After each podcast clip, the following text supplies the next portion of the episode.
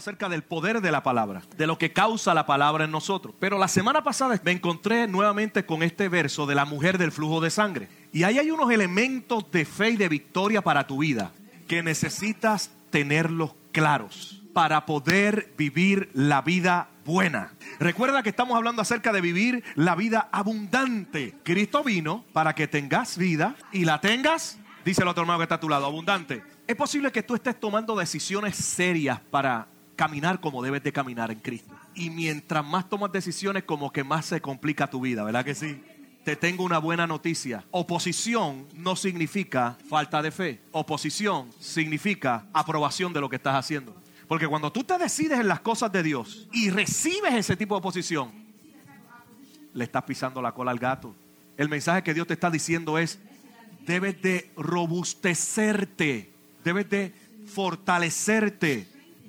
Debes de comenzar a dejar que esa palabra forme un carácter perfecto en ti. Recuerde esto, la tragedia más grande que el ser humano puede tener es oír la palabra, oír la palabra domingo tras domingo y cuando salga por ahí no tomar las decisiones que debe de tomar. Porque tus acciones es, escuche esto bien, tus acciones son las puertas a tu realidad. Muchos de ustedes están donde están por sus acciones. Muchos de ustedes pueden estar mejor si cambian sus acciones. Tú tienes que cambiar tus acciones. Pero ¿cómo cambias tus acciones? Cambiando tus decisiones. ¿Cómo tú cambias tus decisiones? Cambiando tus emociones. ¿Cómo tú cambias tus emociones? Cambiando tus ¿Y cómo tú cambias tus pensamientos? La palabra, ¿a través de la qué? De la palabra. Si tienes univisión en tu vida, las acciones de univisión se van a ver. Si las palabras que oyes son de depresión, tus acciones van a ser de gente depresiva. Si te juntas con gente que miente, tus acciones serán productos de mentiras, de adulterio, de, de engaño. Pero si te juntas con la palabra de Dios, Tú tienes que familiarizarte con la palabra. Ahora, vete conmigo a Marcos capítulo 5 porque es algo glorioso. Lo que es como si el Señor nos ha detenido en Marcos para ver algo glorioso. No podemos avanzar si no tocamos lo que Dios entiendo que quiere que aprendamos allí. Mira lo que dice Marcos capítulo 5, el verso 25. Dice, y una mujer que había tenido flujo de por dos años. 12 años son 12 años. ¿Ah? Y dice que había sufrido mucho a mano de muchos que médicos y había gastado todo lo que tenía sin provecho alguno, sino que al contrario había que ¿Cuántos de ustedes han entrado en, una, en un ciclo así que mientras más las, hacen las cosas, ¿qué pasa? Como que más se empeoran que más se empeoran. Pero dice el verso 27, cuando oyó hablar de, wow, cuando oyó la palabra, diga conmigo palabra. Recuerda que oyó la palabra del verbo que se hizo carne. Wow, es poderoso. Era como que la palabra en carne estaba hablando. Ahí hay un mensaje para ti en esta hora. Hay un mensaje. ¿Qué mensaje tú estás dando a través de tu vida? tú tienes que permitir que la palabra se haga carne. La palabra se haga carne. Que la palabra cree acciones. Eso fue lo que, lo que, lo que vemos en Juan capítulo 1. Y el verbo se hizo y habitó entre... La palabra tiene la habilidad de habitar entre nosotros. Por eso tú tienes que ver en qué ambiente tú estás desarrollando tu vida. Tú no puedes ser un termómetro que cambias por la temperatura. Tú debes de ser un termostato que regula la temperatura que tú quieres tener. Tú debes de ser consistente porque la palabra no cambia. La palabra no cae a tierra. Si Dios dice, he venido a prosperarte, he venido a darte vida abundante, he venido a darte una vida poderosa, he venido a darte una vida con logros, he venido a que tengas una vida de éxito, ¿por qué no te sientes con éxito? ¿Por qué no estás viendo que la palabra se hace carne. Pues aquí la palabra carne le habló y le dijo, ella oyó, ella oyó. ¿Ella qué hizo? Y es oyó hablar de... Mira, en el tiempo que Jesús caminó aquí en la tierra, la gente se maravillaba porque ya ellos venían esperando que apareciera el Mesías. Entonces, cuando el Mesías caminó o caminaba, él dejaba un sello, un sello que la gente decía, tú eres el Mesías. A través de, eh, de, los libros históricos tú lo ves. A través de Mateo, Marcos, Juan y Lucas, tú ves que ellos, que él dejaba una huella.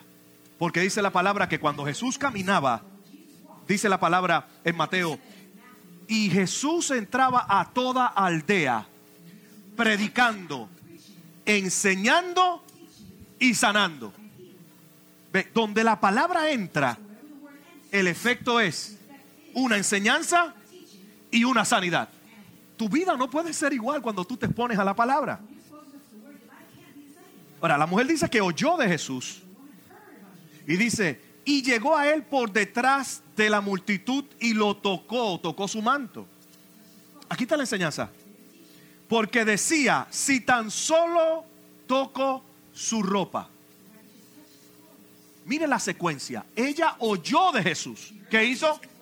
Dile a tu hermano que está a tu lado, oyó. Dale un codacito ahí, tócalo, tócalo y dile, oye. Ahora, el oír provocó en ella que una decisión. Me voy por detrás. Me voy por detrás y toco su manto. Pero no quedó ahí. Ahora dice la palabra que se junta otro elemento. Ella decía. Ella confesaba. Ella declaraba. Si lo toco, me sano. Si lo toco, me sano. ¿De dónde tú crees que vino esa confesión? De una decisión que le cambió su dirección. Acciones cambian tu dirección. Tienes que tener clara qué acciones en los últimos años te han llevado a una dirección que tú sabes que no es. Mira los elementos de fe que tú debes de tener.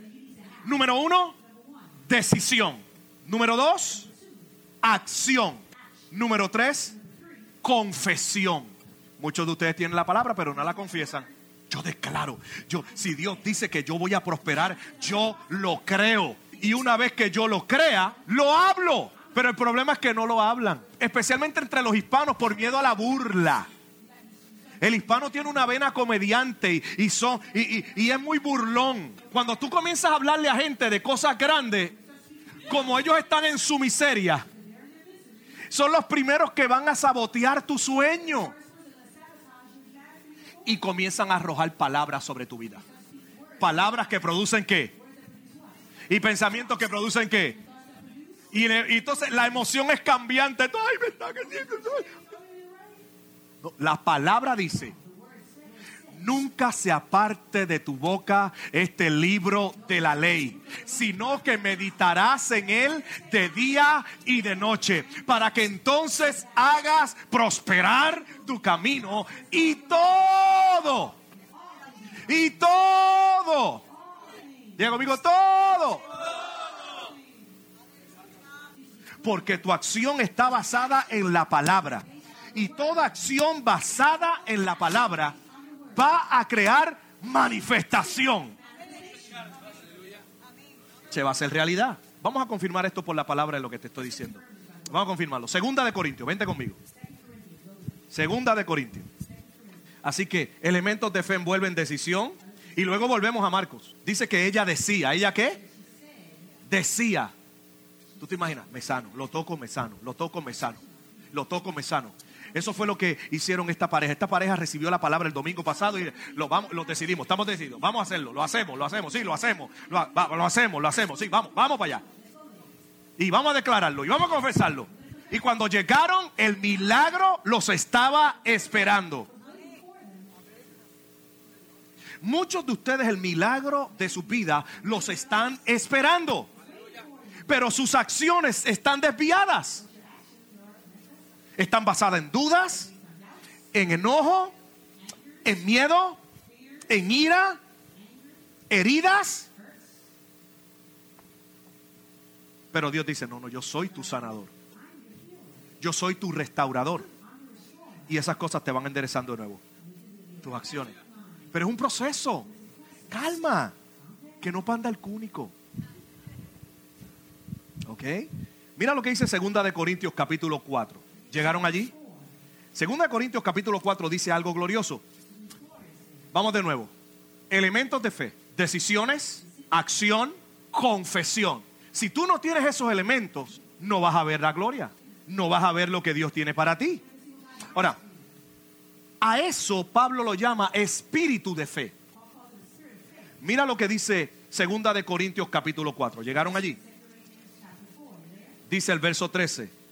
Pero teniendo el mismo espíritu de fe, según lo que está escrito. ¿Qué está escrito? La palabra. Eso quiere decir que tú debes de tomar lo que está como escrito.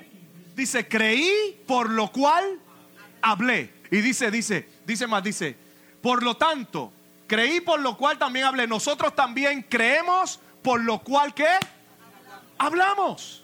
O sea que tu hablar está basada en lo que tú crees. Muchos de ustedes creen una cosa y hablan otra. Por eso es que no ven la gloria de Dios en su vida. Por eso es que muchas personas ahí en el internet están luchando, están luchando en tu país y están declarando la palabra, pero no la estás creyendo.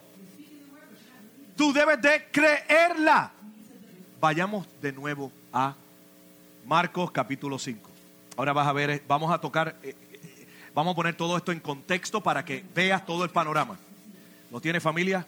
Yo, yo declaro en esta hora, mi hermano, que tu vida va a ser transformada por la palabra de Dios. Tú te vas a convertir en una persona de la palabra, de acciones, de decisiones y de confesiones que va a traer la voluntad de Dios a tu vida. ¿Y cuál es la voluntad de Dios? Tercera de Juan. ¿Qué leímos? Amado, yo deseo que seas prosperado. ¿En qué? ¿En qué? Dígalo, en algunas cosas. Yo deseo que sea prosperado en todo. Debes de renovar tu mente que la voluntad de Dios es que prosperes en todo. Pero pastor, ¿cómo estoy? ¿Cómo que no estoy prosperando cuando tengo una situación en el matrimonio? Mete el todo de Dios a esa situación. Pero señores, es que yo no estoy viendo nada. No lo estás viendo porque no estás metiendo el todo de Dios dentro de tu barca mete a Cristo en la barca. Aunque está durmiendo. Yo prefiero un Cristo dormido. Porque sé que cuando se levante va a hablar una palabra que va a parar la tormenta. Pero déjalo allí. No lo saques. Mira lo que dice la palabra. Marcos 5, ¿llegaste? Mira lo que dice. Y, y una mujer, verso 25, que había tenido un flujo de sangre por cuántos años? Y había sufrido qué? ¿Y había gastado? Todo. ¿Cuánto, cuánto? Ve, tú tienes que cambiarlos todos. Tú tienes que cambiar que ha perdido todo, que ha gastado todo, por el tengo todo. Tú tienes que cambiar el todo pérdida por el todo la palabra. Dice, oyó de Jesús. Y dice el verso 28, porque decía, si tan solo toco sus qué? su ropa sanaré. Ya está, ella ya estaba hablando el deseo de Dios. Dios quiere que yo esté sana. Él es el Mesías. Yo estaba esperando a este hombre. Este hombre es de los que hablaron los profetas. Que iba a llegar uno que nos iba a dar sanidad, liberación. Y como yo sé que es Él, yo declaro, lo toco, me sano. Y dice que cuando lo tocó, al instante, la fuente de su sangre se secó. No es que Dios te va a quitar el problema. Dios va a secar la fuente del problema. Es específica la palabra. No es que Dios dice y la sanó del chorro. perdona, tuve un Vietnam flashback. No es que Dios te va a librar de la Él va a librarte de lo que causa la condición. Recuerda que Él es el todo. Y el todo cuando entra, dice la palabra, lo llena todo.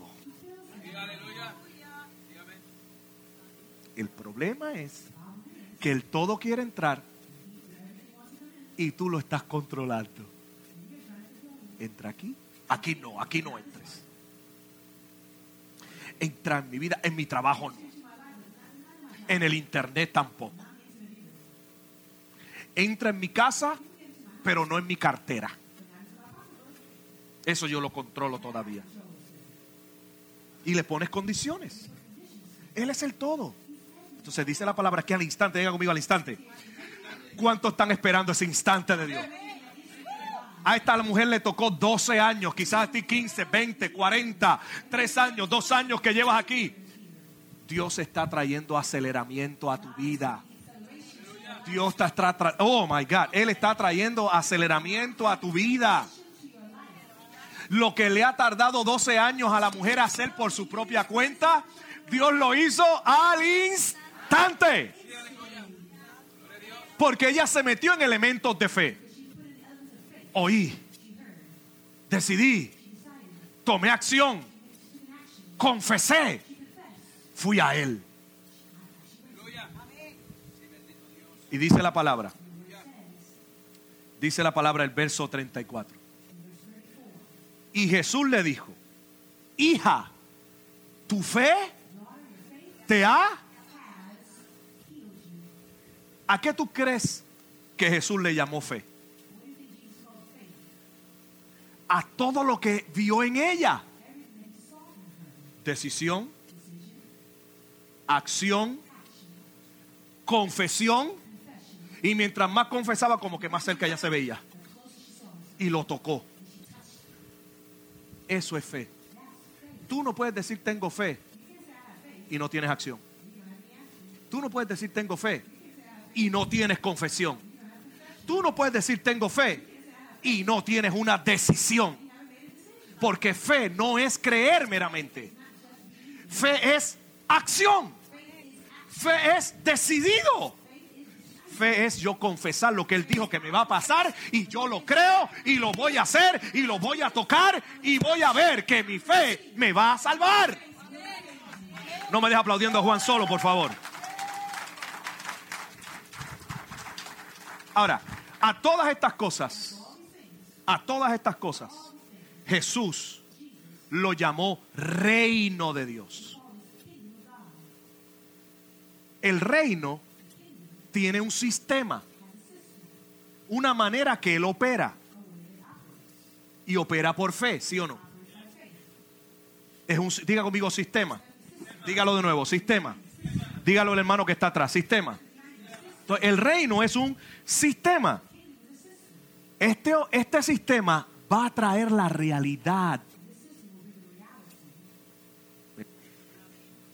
Y ese, y ese sistema te habla de decidirte, te habla de accionar, te llama de, te, habla de creer, de confesar la palabra. Como no crees, no estás en el espíritu de fe. Creí, por lo cual tú necesitas desarrollar un espíritu de fe en tu casa. Eso es lo que ha pasado. Mucha gente viene al cristianismo y quiere traer su propio sistema. Y por eso no ves la gloria de Dios. Vente conmigo al Salmo 122 y con esto voy a terminar. Recuerda que tus acciones son semillas. Tú tienes que aprender a sembrar correctamente tus acciones te van a traer tu cosecha, tu confesión, tu decisión. Son semillas que van a traer tu cosecha. Si lo que estás cosechando no te está gustando, debes de cambiar la semilla que estás sembrando. Por eso al final de la cadena tienes que tener carácter. ¿Cómo? ¿Ves? Carácter es lo que tú eres siempre. Lo que tú eres siempre. Sí. Eh, hay personas que no tienen carácter y tú las ves, son charming, simpático. Tú siempre no estás simpático. Ve, tú eres simpático cuando quieres adquirir cosas. Ve, cuando tú quieres un trabajo, ¿cómo tú vas? Bien charming. Pero cuando te votan a los tres meses, te preguntas qué pasó. Porque el charming, ser una persona charming, no se sostiene por sí misma. Es un periodo de tiempo. Carácter es para siempre. Por eso a ti no te han durado las cosas, porque has adquirido las cosas siendo charming. Tú tienes que tener consistencia en tus pensamientos. Cuando tú sabes que Dios está de tu lado, tú no puedes echarte para atrás. No, quiero repetir eso. Cuando tú sabes que Dios está de tu lado, tú no te puedes echar para atrás. Tú debes de echarle gana, aunque tus ojos vean diferente. Dice la palabra que fe es llamar las cosas que no como si mi casa va a cambiar, mi esposa va a cambiar, mis hijos van a, mi, mi esposo, mi, viceversa, esposa, esposa, va, yo voy a tener un hogar próspero, porque la palabra lo dice. Pero tú no te vas a quedar ahí esperándola. Tú debes de operar en espíritu de fe. Lo creo, me decido, lo declaro, voy hacia Él. Dile a tu hermano, yo voy a poseer. Un hogar feliz, un hogar próspero. Gente, esto no es asunto de tener dinero. Gente allá afuera tiene dinero y son infelices. Esto es cuestión de tener carácter para poder administrar el dinero. Mira lo que dice Isaías 26. Esto es poderoso. Tienes que permanecer en tu pensamiento. Isaías 26. Dice el verso 3. Al de firme propósito guardarás en perfecta paz.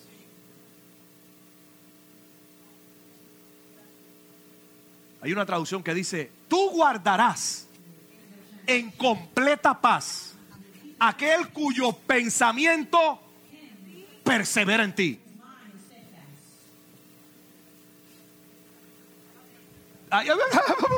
Por eso, ahí lo dice. Hay otra traducción que dice, al de firme carácter.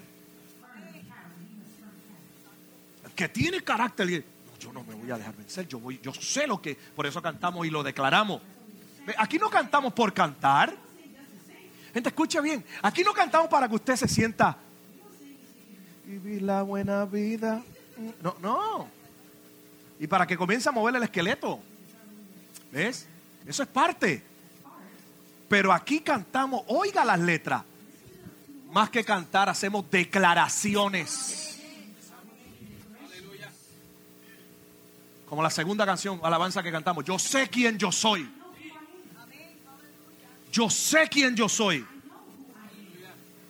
La cantidad de gente que allá afuera no sabe quiénes son. Y por eso están perdiendo y teniendo pérdidas emocionales, espirituales. Porque no tienen identidad, no tienen carácter. Tú guardarás. Dile, Dios va a guardarte. Pero debes de perseverar en su pensamiento. Y aunque te... Porque va a llegar el momento, gente, la duda, la duda resurge. Pero ahí es donde tú debes de probar tus relaciones y, juntarte con gente que te levante. No que diga, a ti también te está pasando lo a mí también me está pasando. ¿Verdad, Lina? Ah, ¿Se chavó eso? Porque tú estás buscando un consejo y de momento tú vas y tú piensas, negro, no me digas que a ti también te sale el cuco. A mí también me salió el cuco. Entonces comienzan a hablar Juan Cuco es más grande el uno del otro. Sí, la, es, como las personas que, tú no sabes, esta semana he tenido una semana, muchacho. A mí me ha dado un dolor de cabeza que me ha cruzado aquí la frente. Y la otra le contesta, "Ah, eso no es nada, a mí me bajó de aquí hasta acá. Entonces cuando termina la conversación, ya el dolor le llegó al dedo, abajo. Porque se pasan hablando. Y después como que eh, entran en una competencia. No, muchachos. Y, cuando a mí me operaron hace tres años, me, me abrieron de aquí a acá. Entonces, ¿en qué quedamos? Gente que se pasa hablando de enfermedad. Recuerda, no le hables a tu problema. Mejor dicho, no le no hables del problema. Háblale a tu problema. No le digas a Dios de tu problema. Dile a tu problema acerca de tu Dios. Y debes de comenzar. Esto es fe, esto es fe. Esto es como montarte en un treadmill y comenzar a hacer ejercicio y ejercitarte. Ah, pero yo, yo estoy esperando en Dios. Algún día Dios me va a hablar. Dios te está hablando y te está diciendo, este es tu tiempo. Salmo 122 y termino. Ahí lo voy a dejar. Ahí lo voy a dejar, pero ven. 122. El reino es un sistema. Dios quiere manifestar el reino a través de tu vida. El reino se manifiesta a través de la fe. Fe es el sistema. El sistema de creerle a Dios, de tener acción, de confesar. Ahora mira lo que dice la palabra en Salmo 122. ¿Llegaron allí? Esto es poderoso, gente. No, me- no, no tengo el tiempo de entrar en todo el detalle. ¿Ok? Pero mira lo que dice la palabra Salmo 122. Mira lo que dice el verso... ah, aquí está. Mira lo que dice el verso 6. Dice, orad por la paz de Jerusalén. Diga conmigo Jerusalén. Dice, sean prosperados los que te aman. ¿Sean cómo?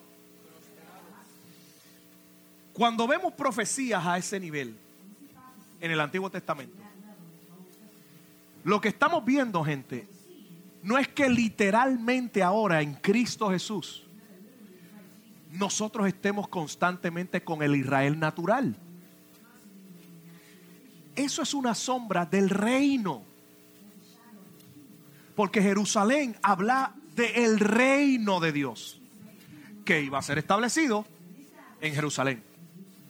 Hoy día, tú debes de pensar aquí que Dios te está diciendo, ora por la paz que trae mi reino a tu vida.